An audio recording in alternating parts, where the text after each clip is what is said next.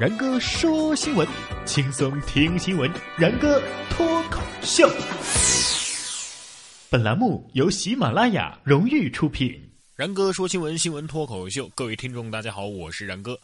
今天节目一开始啊，要跟大家分享一个悲报，说天津圆通某个运输枢纽起火了，大量的双十一包裹被烧了。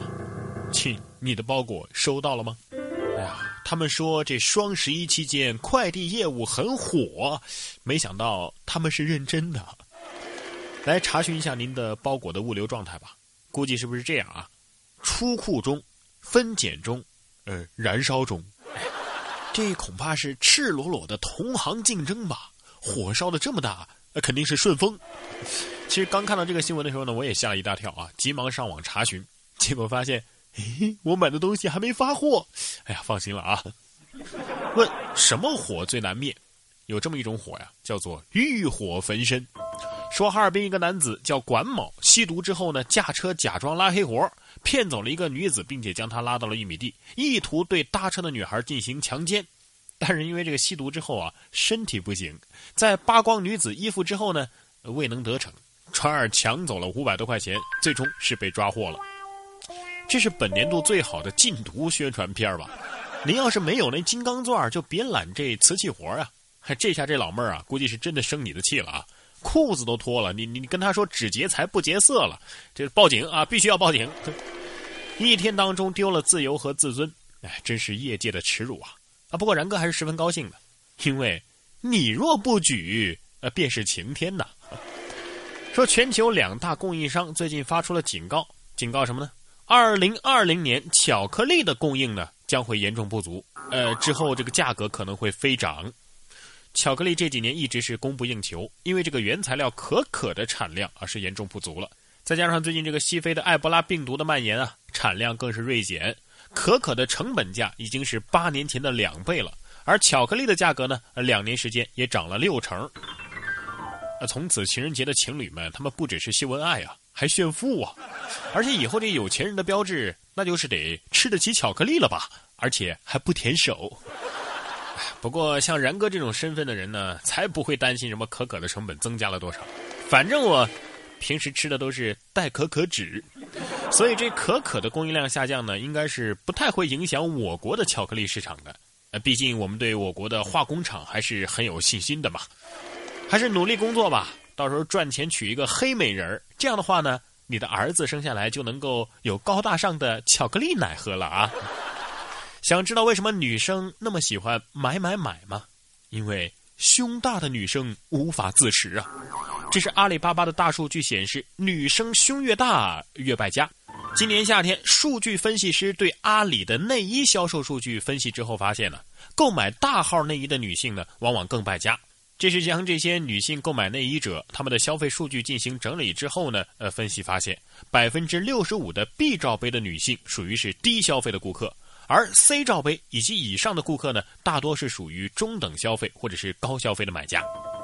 其实这个道理很简单，有钱人只看胸嘛，那有胸的女人啊就能够找到有钱的老公了。哎，有没有感觉到马云背后的女人们的形象是越来越具体了？他们都没有手，因为剁了嘛。呃，但是他们的胸呃都挺大的。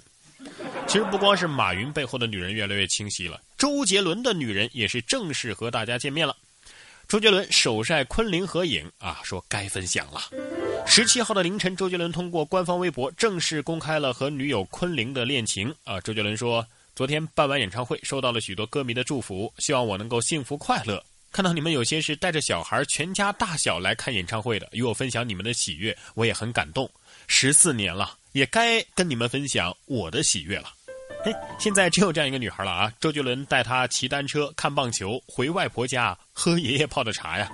呃，祝福周董啊，希望他能够跟昆凌妹子一起手牵手，一步两步，一步两步是爪牙，是魔鬼的步伐。嗯，跑了。哎，等等，啊，周董。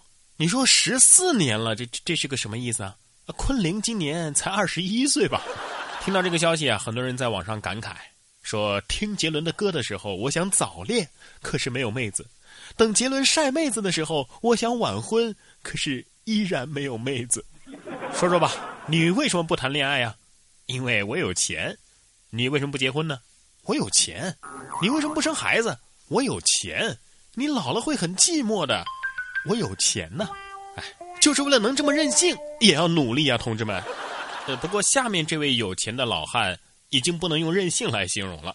说八旬老汉用五百块民国钞票买车票，而专家说，呃，这只值六十块。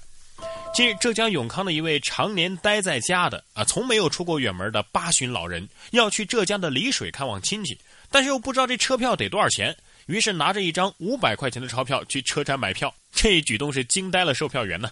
原来啊，这是一张民国三十二年印制的钞票。专家说呀，这相当于是现在的六十块钱左右。我说专家。咱能把这收藏价值也算上吗？所谓的不知有汉，无论魏晋啊，大概就是这么回事吧。就告诉你们，宅男才是这个世界上最淡泊金钱的人啊！关爱宅男，从我做起。什么？你说这大爷不可能八十年都没花过钱？你们这些没常识的家伙，难道不知道有网银这种东西吗？网络上的确可以做很多的事情，但是有一些最简单的事情啊，现在却不能做下去了。比如说，在网上分享埃菲尔铁塔的夜照啊，属于违法。根据欧盟的版权规定，埃菲尔铁塔的夜晚灯光的点亮啊、变化呀，名义上是属于一种艺术品。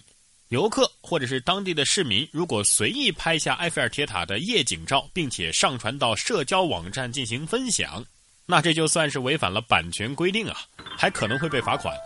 埃菲尔铁塔开发公司确认了此事，并且表示照片的使用的确需要征得其同意。这这这什么规定啊？花了那么多钱出趟国，你还不让我拍夜景发朋友圈？你在逗我吗？分享一个规避侵权的小技巧吧。您拍夜景的时候呢，啊，对焦对在人物上啊，不要对在铁塔上啊，那就行了。但是我什么时候才能用上这个小技巧呢？其实艺术这玩意儿啊，就是矫情。不知道下面这个算不算行为艺术呢？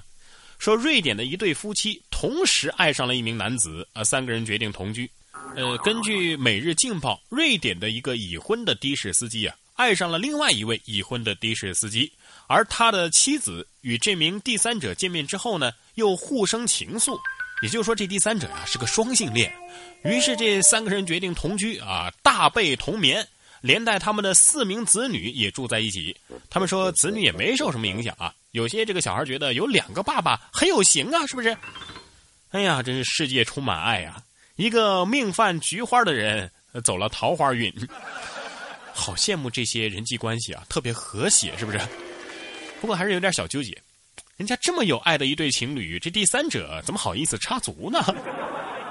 好了，各位听众，我是然哥。想要跟我取得交流的朋友呢，可以关注我的新浪微博“然哥说新闻”，或者是关注微信公众平台“然哥脱口秀”都可以。